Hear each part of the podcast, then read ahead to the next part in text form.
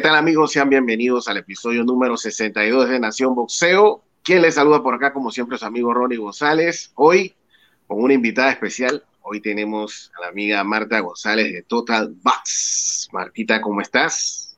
Hola, bien. Gracias, eh, Ronnie y Luis.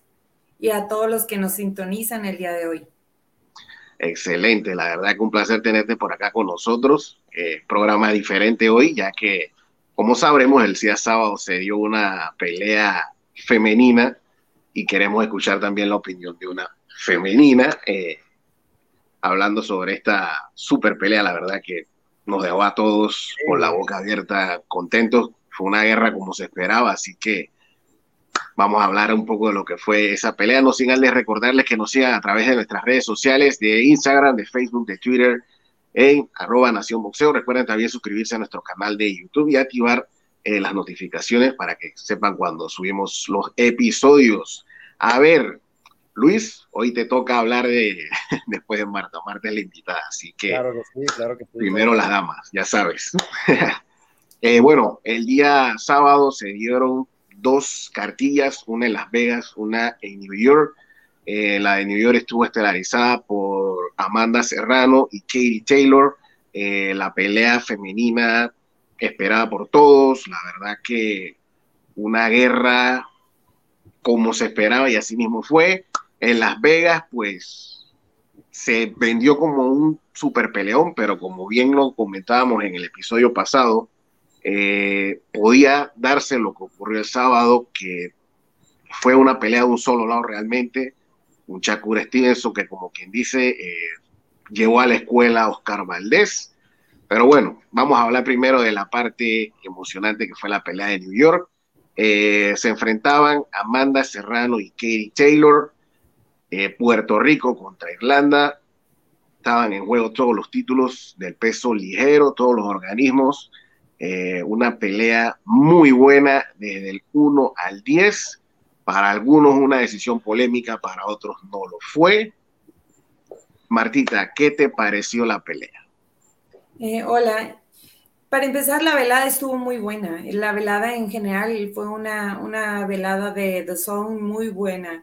Eh, vimos desgraciadamente a un Jesse Vargas noqueado en el asalto número 10, eh, ya una carrera pues en declive, eh, se notó que no hubo fondo físico, que no hubo una estrategia previa y bueno, pagó las consecuencias arriba del cuadrilátero y dejaron el, ring calientito para la pelea estelar. Amanda Serrano contra Taylor. Eh, en la previa, en los comentarios en redes sociales, en programas anteriores, yo había dicho que yo pensaba que, que Amanda Serrano tenía mejor boxeo, tenía mayor rapidez y mayores herramientas boxísticas que Taylor. Es una boxeadora que ha ido subiendo mucho de división en división. Es para mí la mejor con todo y que haya, le hayan dado la victoria a, Taylor. Eh, Taylor es una boxeadora demasiado fuerte en su división, asentada en una, en una división prácticamente toda su carrera. Eh, veíamos una pelea pareja, tuvimos una pelea pareja.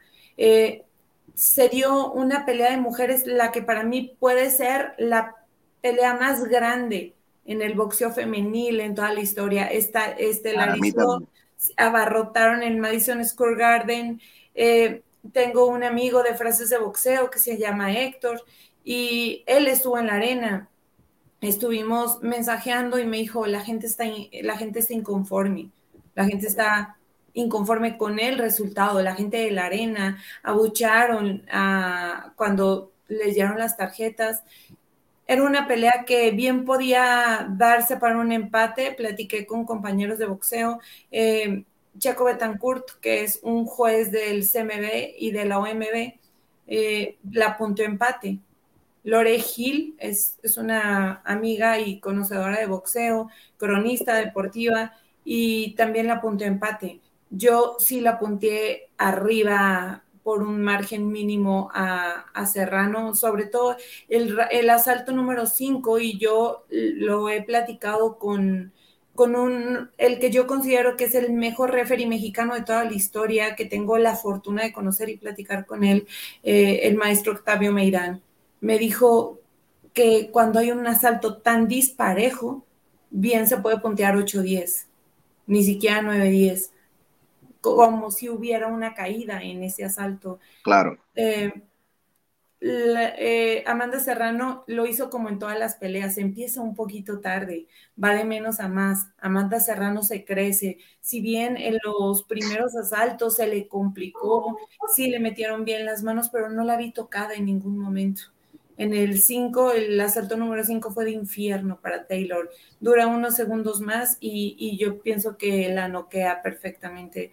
Pero es una pelea que da para revancha es una pelea que bien puede dar para trilogía y va a volver a llenar porque es, una guerra. Y daba en un programa que tuve con Checo Betancourt de Total Box, daba un, un dato que querían que esta fuera la primer pelea de mujeres que los asaltos duraran tres minutos, recordando que todas las peleas femeniles tienen dos, minutos por cada uno de descanso y son diez asaltos de campeonato en lugar de doce en, en, comparación con la varonil.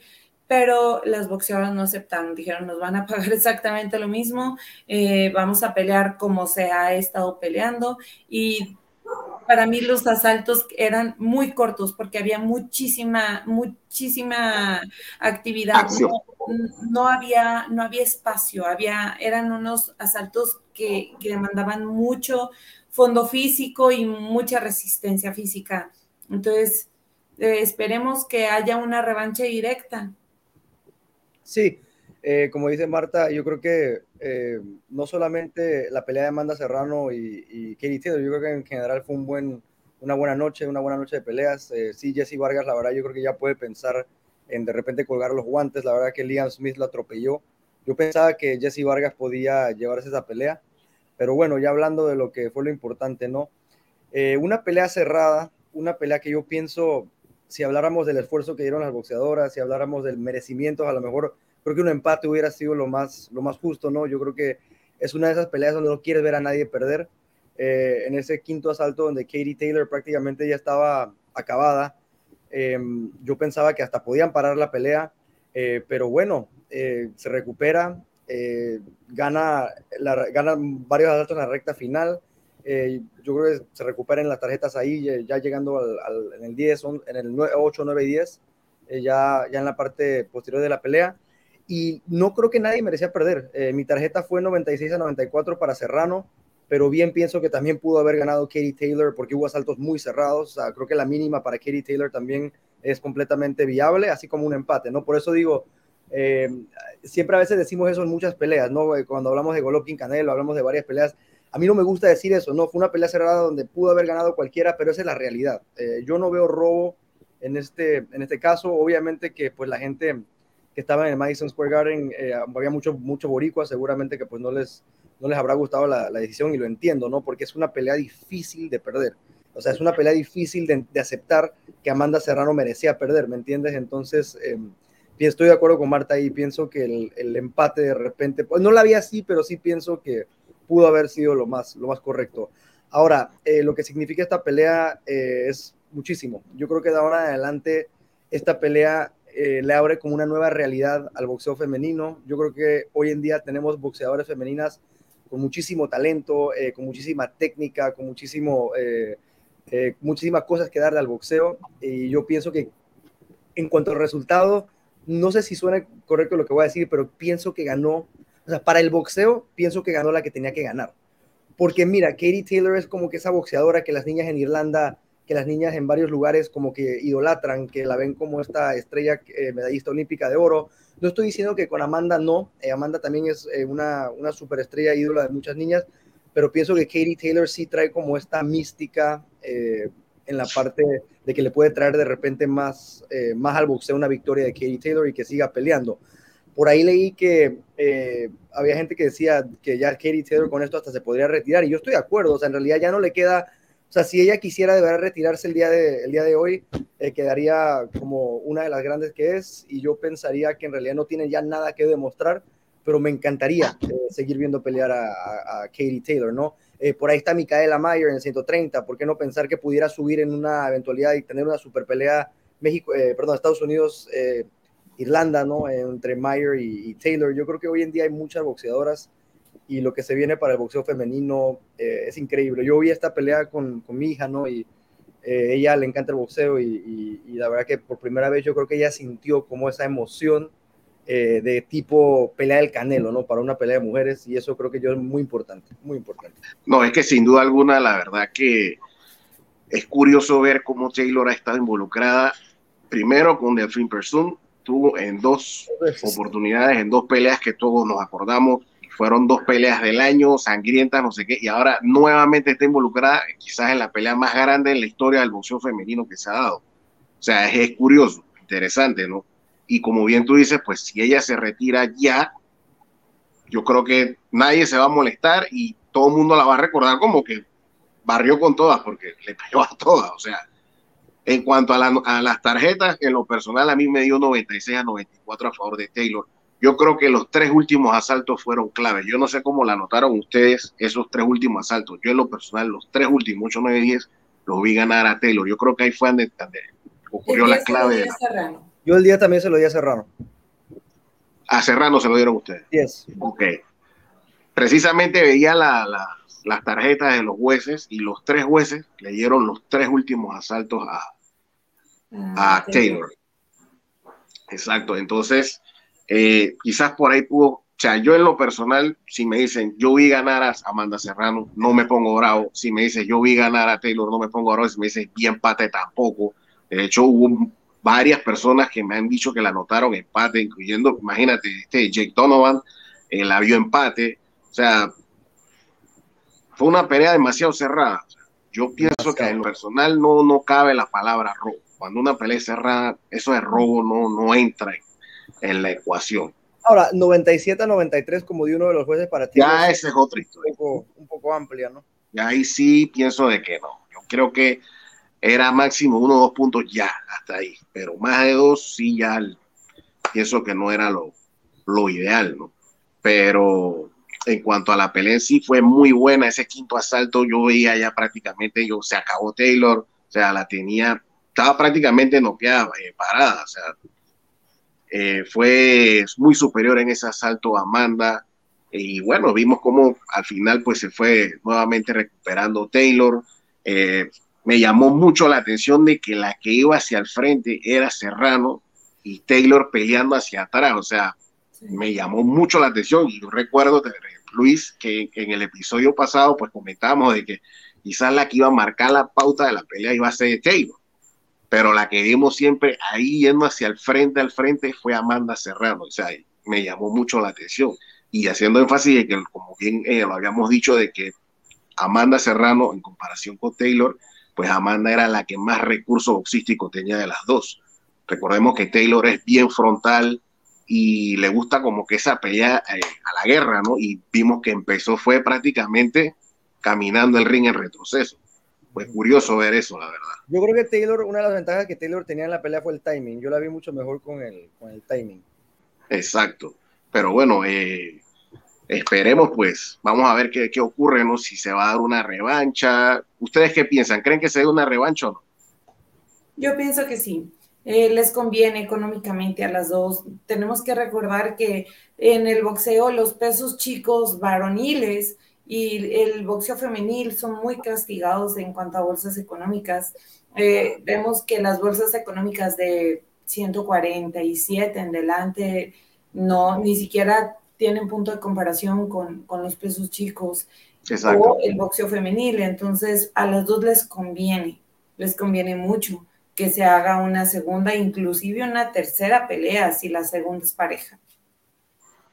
Sí, yo creo que sería interesante una revancha, o sea, económicamente para ambas, incluso hasta podrían ganar más dinero después de, de la demostración que dieron, ¿no? O sea, podría ser este, hasta incluso un evento más grande.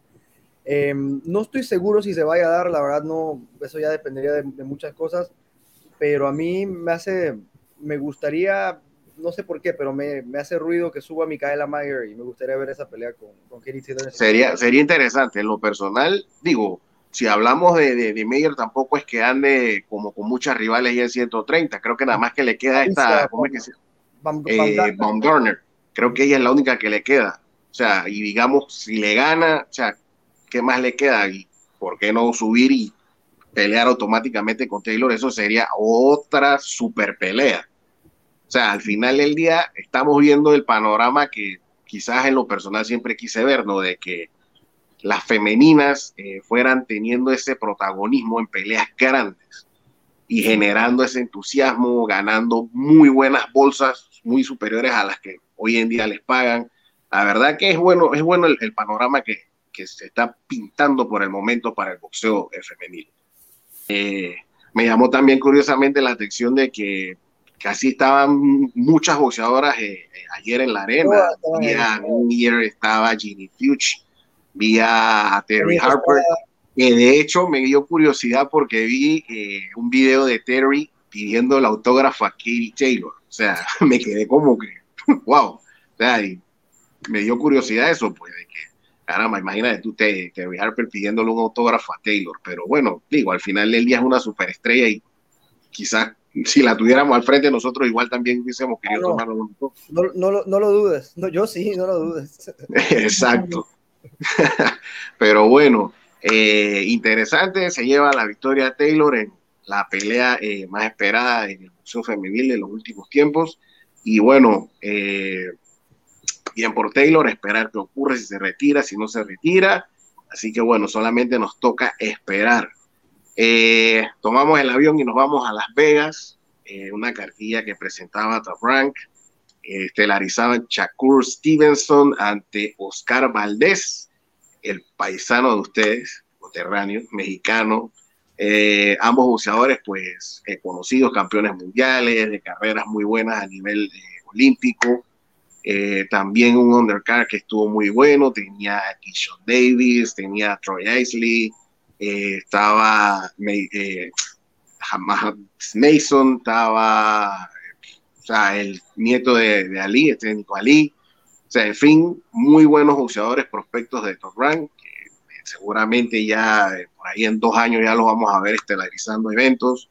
Eh, lo cierto es que, bueno, la pelea estelar llegó con mucho morbo, o sea, digo, todos la queríamos ver porque son los dos mejores superplumas de la actualidad. Recordemos de que ya por ahí ya un, el de la MB, casualmente que hablamos en antes de Luis, el campeón que acaba de perder. Roger Gutiérrez. No, no, no, este, el de la MB. Colbert. Chris Colbert, que ya como el, campeón, el campeón es, Gutiérrez, ¿no? Sí, pero digo, Chris Colbert, que pues se pensaba que por ahí iba a estar también en el top, y bueno, ya vimos su última pelea ante el dominicano, que no fue la mejor, y salió por ahí como quien dice, se apartó de la ecuación, y bueno, quedaron solamente estos dos, Oscar Valdés y Shakur Stevenson. Eh, tengo que decirlo, fue un baile, un baile, todos los asaltos, en lo personal no vi ganar un solo asalto Oscar Valdés, no sé ustedes, yo la verdad que no. Pienso que fue una pelea de un solo lado. Eh, Shakur Stevenson, que desde que sonó la campana hizo lo que quiso con Valdés. La verdad que fue como una pelea de papá con hijo, sinceramente. Eh, no sé qué te pareció a ti la pelea, Marta. Sí, la pelea transcurrió como la imaginábamos. O sea, eh, fue una noche triste para el boxeo mexicano. Oscar Valdés es un buen boxeador, Oscar Valdés es un buen campeón. De hecho, se enfrentaron los dos mejores 130 de la actualidad. Eh, los dos campeones que quedan no son mejores que, que Oscar Valdés. No. Eh, Oscar Valdés tomó el riesgo de enfrentar al mejor, un boxeador que batalló para dar el peso, un boxeador que lo aventajaba tremendamente en, alcance y, estaba peleando contra un welter. La verdad, se veía una diferencia abismal en tamaños. Obviamente, Oscar Valdés jamás le iba a hacer daño. Eh, Oscar Valdés no es ni siquiera un 130 normal, es un 130 chiquito. Oscar Valdés perfectamente bien pudiera pelear en las 126 libras. Está peleando en 130, decía que ya le costaba mucho trabajo dar el peso. Es un boxeador disciplinado. Eh, hay muchas aristas. La esquina, por ejemplo, recordemos que Oscar Valdés pelea con Manny Robles y precisamente después de la pelea de Scott Quick, cuando se fractura la mandíbula. La mandíbula. Eh, porque peleaba demasiado, demasiado al frente, un, un estilo muy fajador. Eh, querían cambiarlo a, con entrenador más técnico que priorizara la defensa a la ofensa y eh, eligieron a Eddie Reynoso. Para mí no fue la esquina, honestamente no fue la esquina. Eh, ni siquiera con Freddy Roach o al, entrenador que me pongas en la esquina hubiera, hubiera podido ganar Oscar Valdés. Oscar Valdés no pudo entrar en la, en la guardia de Stevenson. Stevenson lo mantuvo a raya con el jab, un jab que de repente era jab o de repente era recto. Eh, si bien en ningún momento puso en, en predicación, en predicamentos, ni, ni puso mal a Oscar Valdés, eh, era un boxeador demasiado grande. Oscar Valdés tampoco le hizo mm, en daño en ningún momento. Hubo asaltos, sobre todo en el 3, que si logró meterle algunas combinaciones a Oscar Valdés, decíamos y lo dijo el mismo Julio César Chávez, tiene que pegarle abajo, pero nunca pudo entrar para pegarle abajo, no pudo entrar en la guardia de Shakur Stevenson. Shakur Stevenson para mí es un extra clase, eh, es un boxeador que lo estuvo contragolpeando, punteando, contragolpeando, punteando, contragolpeando. Las declaraciones al final que decía, le gané a Canelo, le gané a, Eddie Reynoso. Eh, honestamente no. O sea, una cosa es una cosa y otra cosa es otra cosa. Le ganó al Canelo Team, sí, porque ahí está. ¿Le ganó a Eddie Reynoso? Sí, claro que sí, pues es, es, el entrenador de Oscar Valdés, claro que sí, ese es el equipo de Oscar Valdés. Canelo Álvarez es su compañero de equipo, su compañero de establo. Canelo Álvarez no lo ayudó ni siquiera en la preparación porque son pesos completamente diferentes, estilos completamente diferentes. Eh, Canelo estuvo apoyando a su amigo, a su compañero de equipo, claro que sí, pero no era una derrota para Canelo. Una derrota para Canelo le puede venir en la próxima semana, en esta semana que ya vamos a arrancar. Posible. yo lo dije en la previa, es el reto más difícil, no nada más para Oscar Valdés, para Eddie Reynoso, ni las peleas con Triple G, ni con Erislandy Lara, con el que me pongas de Canelo, era un reto tan difícil como el reto de enfrentar a un Oscar Valdés contra Shakur Stevenson. Pasó lo que todo el mundo pensábamos que iba a pasar. Eh, yo no creo que dure muchísimo en las 130 libras. Yo pienso que este mismo año tiene que brincar a las 135 libras, donde está plagada de talento. Para mí, 135 y 115 son las divisiones más calientes. La verdad, sí. O sea, más calientes. Pero en las 115 sí se están dando todos los combates eh, que se deberían dar. Y hablando de la cartelera completa, hablando de 115 libras precisamente, se acaba de anunciar una cartelera donde estelarizan eh, Rugby contra Bam Rodríguez, este mismo Bam Rodríguez que le ganó en una pelea buenísima, cerrada a Carlos Cuadras, pero le ganó con superioridad. Y estamos viendo que, que en las coestelares hay otras tres peleas de título mundial, entre ellas eh, el mismo Rey Martínez, que pelea en 112 y no tarda en subir a 115. Entonces, no creo que en esta, esta cartelera, y yo voy a difiero un poquito, esta cartelera, la única pelea realmente importante era la estelar, no, no hubo como peleas de respaldo importantes. No. Em, pero pues la, la, pelea estelar no, no dejó mal sabor de boca. Oscar Valdés lo intentó, y yo creo que en cuanto suba Shakur Stevenson, Oscar Valdés va a ganar. Yo les quiero dejar una pregunta en el aire, porque es una pregunta que yo ya hice en algunas redes sociales. Se vino a la conversación Vaquero Navarrete, que ahorita está peleando en 126, pero pues ya está sufriendo para dar el peso. Y eh, yo platiqué con, con gente cercana a él, inclusive con él mismo, que ya he tenido la fortuna de entrevistarlo y pues ahorita lo van a mantener un poquito en 126, pero quizá este mismo año brinque del brinco a 130 libras. Eh, ¿Ustedes creen que le dé a Vaquero Navarrete para pelearle en 130 libras y quizá ganarle a Shakur Stevenson? Yo, yo, pienso que, bueno, creo que hablábamos de eso, ¿no, Ronnie? Un poco también. Curiosamente. Eh, yo pienso que Navarrete por su estilo tiene un estilo complicado, un estilo eh, que es difícil, yo creo que prepararse para Navarrete por la manera que tira los golpes, eh, de ángulos tan, tan raros y tan constantemente. Yo pienso que Navarrete le podría hacer una mejor pelea que Oscar Valdés, porque Navarrete también tiene más alcance, tiene más eh, eh, tamaño, pero así como para ganarle, no creo. Pienso que eventualmente Shakur Stevenson le puede, o sea, como tú lo dices, ¿no? Shakur Stevenson es una extra clase, ¿no? Yo pienso que un boxeador como Shakur Stevenson es de esos que se le podría complicar un tipo como Navarrete, sí, más que nada por el estilo frontal y, y raro que tiene, pero yo pienso que eventualmente le agarraría la distancia, le agarraría el timing y pienso que le ganaría por, por decisión. Yo ahorita, o sea, para ver perder a Shakur Stevenson, em, hmm, podría ser en 135 libras, ya hablando de un Lomachenko de repente, no sé si un Gervonta Davis, un tipo ya más grande, pero con Navarrete pienso que sería una buena pelea, mejor que con Valdés, pero no veo que el vaquero le pudiera ganar al final. No sé tú cómo la ves, Ron yo pienso igual, yo pienso de que quizás lo pueda complicar por el estilo que tiene Navarrete, pero yo pienso que no le da. Yo pienso que Chapur sí le gana. Eh, bueno, y quizás por ahí, a ver si le llegan a, le llegaran a dar la oportunidad. Recordemos que a Navarrete él dejó de estar con Top ¿no? Así que no, no creo que, que Bob diga que acá, sabes que te va a poner a pelear con Chapur, ve acá. Eh, pienso yo, no, pero si se da, yo la quiero ver veo, ganando a Shakur. Si se llegara a dar, veo ganando a Shakur. Sería buena, sería buena. Sería una buena una pelea que vendería bastante. Yo creo que el vaquero ha hecho muy buen trabajo eh, desde que le ganó a Dog Boy vendiéndose y, haciendo, manteniéndose, eh, pelea mucho, ¿no? Pelea muy, muy seguido. Entonces yo creo que sería una pelea interesante. Sí, eh, Vaquero Navarrete es, es, como un poquito obstinado, no tiene, no tiene un equipo multidisciplinario, sí es muy cerrado en cuanto a su equipo de trabajo, son, son puros familiares y, en quienes él confía. Eh, sí cambió de promotora, pero él estaba principalmente con Sanfer. Sanfer hacía a veces copromociones con Top Rank, pero el promotor real era Sanfer y dejó a Sanfer para irse eh, con Box Stars.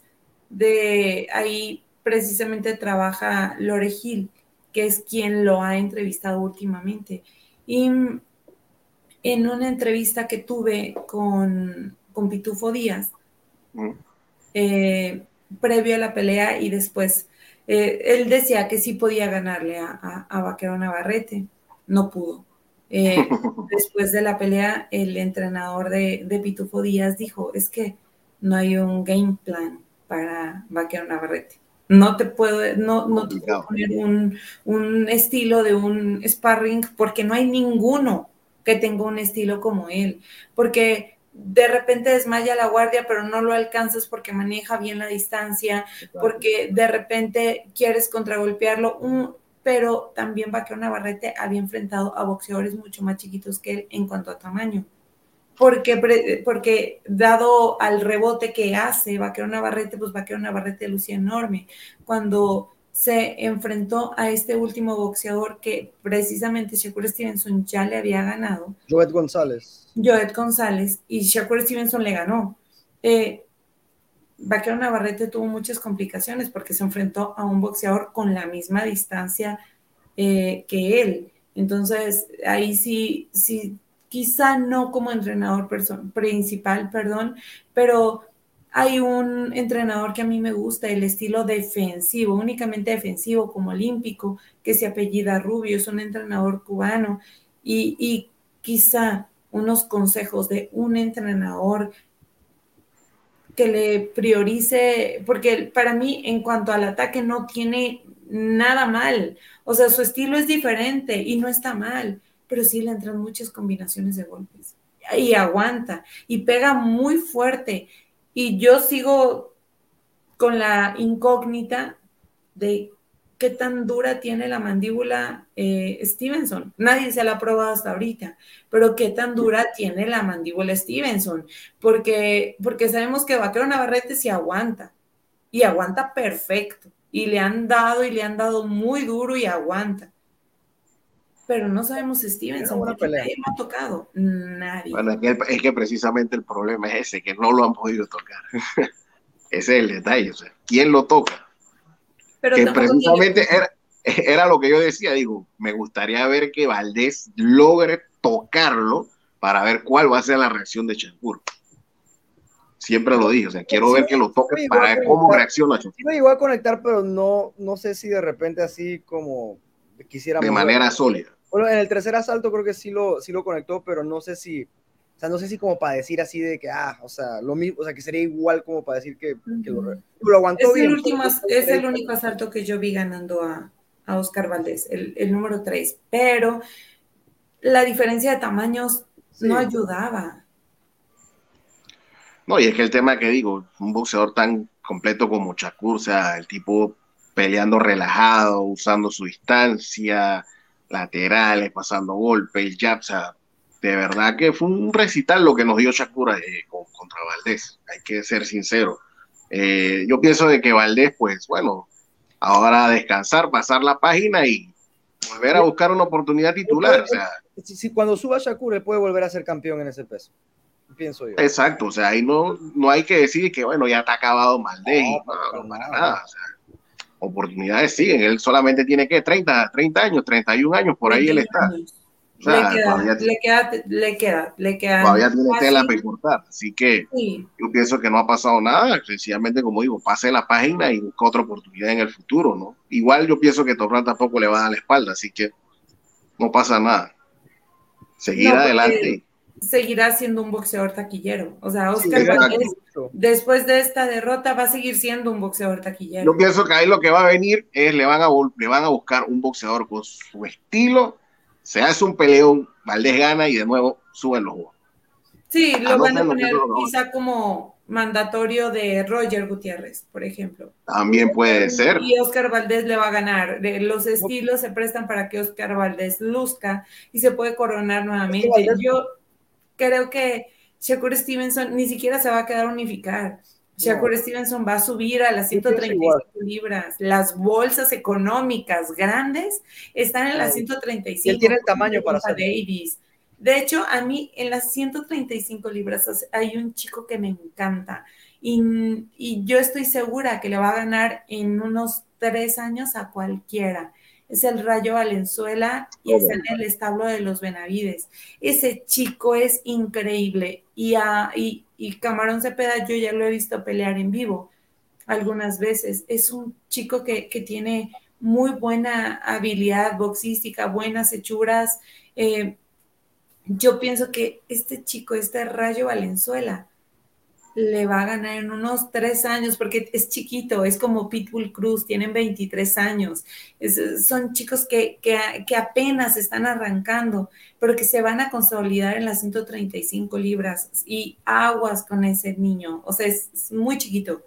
Y es, ah, pues le acaba de ganar, eh, ni siquiera lo vimos bien porque noqueó inmediatamente a, a Bandido Vargas, que ya no debería estar peleando por salud. No, hace rato, hace rato, la verdad. Ya no debería estar peleando yo soy enemigo de está poniendo estos boxeadores tipo bandido, el perro angulo, que por ahí vi que no va a volver a pelear, o sea, hay que humano. Al mismo Gamboa, al mismo Gamboa, ya no deberían de ponerlo a pelear. O sea, lastimosamente, pues, ya dieron lo que dieron y ya, yo pienso que ya, suficiente. Y de verdad que a veces da pesar verlos en las condiciones como los agarran en esas peleas y los maltratan, entonces ya, ya el número les jugó y ya, suficiente. Yo pienso que ya deben dejar eso así, pero bueno, a veces quién los hace entender. A veces el orgullo puede más y por eso es que vuelven y regresan a ponerse los guantes. Es difícil, es complicado. Pero bueno, eh, esperar solamente que viene para Chakur. Eh, yo pienso que va a subir a las 35 porque, como bien dicen, o sea, ¿con quién va a unificar?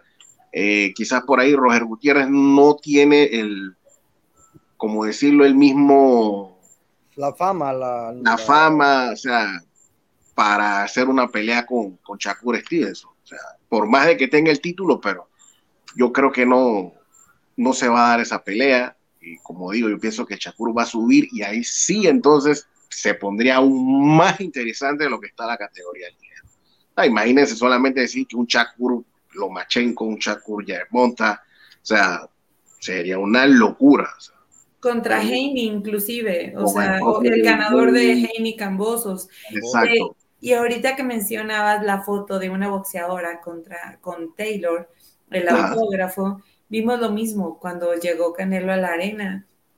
Heini se acercó y le dijo, una foto eh, en modo fan de Canelo. Es cuando los boxeadores que van subiendo admiran a las leyendas que ya están consolidadas. Exacto. Y, da mucho gusto ver eso. Me encantó la, narración de Zule Urbina en The Zone, eh, en la pelea de Taylor Serrano. Me gustó mucho eh, el, análisis de, de Zulem.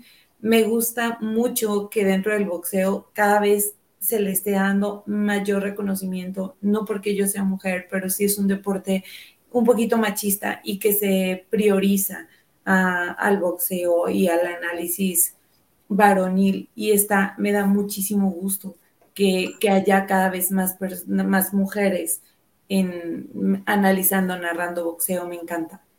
Sí, yo pienso que, es bueno, es bueno que siempre las mujeres estén comentando las peleas y yo pienso de que todo esto se da a partir de que el boxeo eh, femenino fue incluido en, las en los Juegos Olímpicos, ¿no? Yo pienso de que ahí es donde empieza a tomar auge esto del boxeo eh, femenino a nivel profesional, porque digo, todas estas chicas, Michaela, eh, Kate Taylor y demás, todas han venido de, buenas presentaciones en los Juegos Olímpicos y yo pienso que eso es importante, o sea, y todavía faltan un montón más por, por hacer su debut en el boxeo profesional. Ya vimos hace poco que, debutó Ginny Fuchs, a pesar de que lo hizo a los 34 años, pero igual es una muy buena peleadora, debutó Cristina Cruz, y por ahí, uff, todavía quedan muchas eh, que están ahora mismo en las ramas olímpicas y que seguramente veremos en un futuro pues, en los grandes escenarios del boxeo profesional. Y hay una que me encanta, mexicana, es Alma Ibarra. No, no se le da como mucha importancia, pero es una boxeadora increíble. Pronto va a tener otra oportunidad de título y yo creo que, que puede ganarle a McCaskill, no, no recuerdo. Jessica McCaskill. están en el peso y, y yo creo que es la única que le puede ganar. Me gustaría, me encantaría esa pelea. Sí, yo creo que bueno, México que siempre ha sido un pionero del boxeo femenino. Precisamente comentamos en el programa pasado de que todos recordamos esa guerra de Yaquinaba con Ana María Torres. O sea, sea como sea, las boxeadoras mexicanas fueron las que prácticamente empezaron con el auge del boxeo femenino, o sea, esas grandes peleas que se dieron en su momento y pues ahora, como quien dice, ya vemos eh, boxeadoras de diferentes latitudes, pues estelarizando las cartillas, ¿no? Y eso es bueno, eso es bueno que se dé. De hecho, eh, le comentaba a Luis, eh, ahora en el campeonato continental que hubo en Ecuador, me tocó ver la selección mexicana, que ahora la nueva, y vi muchas chicas muy buenas. Hay una, eh, Brianda Cruz, muy buena esta chica. Eh, la verdad que ahí viene un buen relevo en el boxeo mexicano. Así que espero pronto ver a estas chicas ya en el boxeo profesional. La verdad que lo hacen súper cool y me agrada eso, honestamente. Martita, te agradecemos que hayas estado con nosotros eh, compartiendo por acá, hablando de lo que fue la super pelea del día sábado entre Katie Taylor y Amanda Serrano. Esperemos que no sea la última vez que estés con nosotros. Eh, siempre es bienvenido una participación femenina en Nación Boxeo y la verdad que te agradecemos que hayas estado con nosotros en el episodio de hoy. No, pues al contrario, muchas gracias por la invitación. Es algo que, que, me apasiona, es algo que estudio, es algo que ya realizo cotidianamente el acudir a peleas, el narrar, el hacer presentaciones en vivo y a mí me gusta mucho. Escribo en algunas publicaciones oficiales y, pues estoy a la orden. Muchísimas gracias. Claro, claro, esta es tu casa. Cuando gustes, eh, estarás por acá con nosotros eh, intercambiando opiniones de lo que nos gusta que habla de boxeo. Así que llegamos al final del programa por hoy. Nos vemos en la semana analizando lo que va a ser la pelea de Canelo Álvarez. Ay, complicada esa. ¿Qué pasará en esa pelea interesante? Lo vamos a ver en la semana. Así que saludos a todos.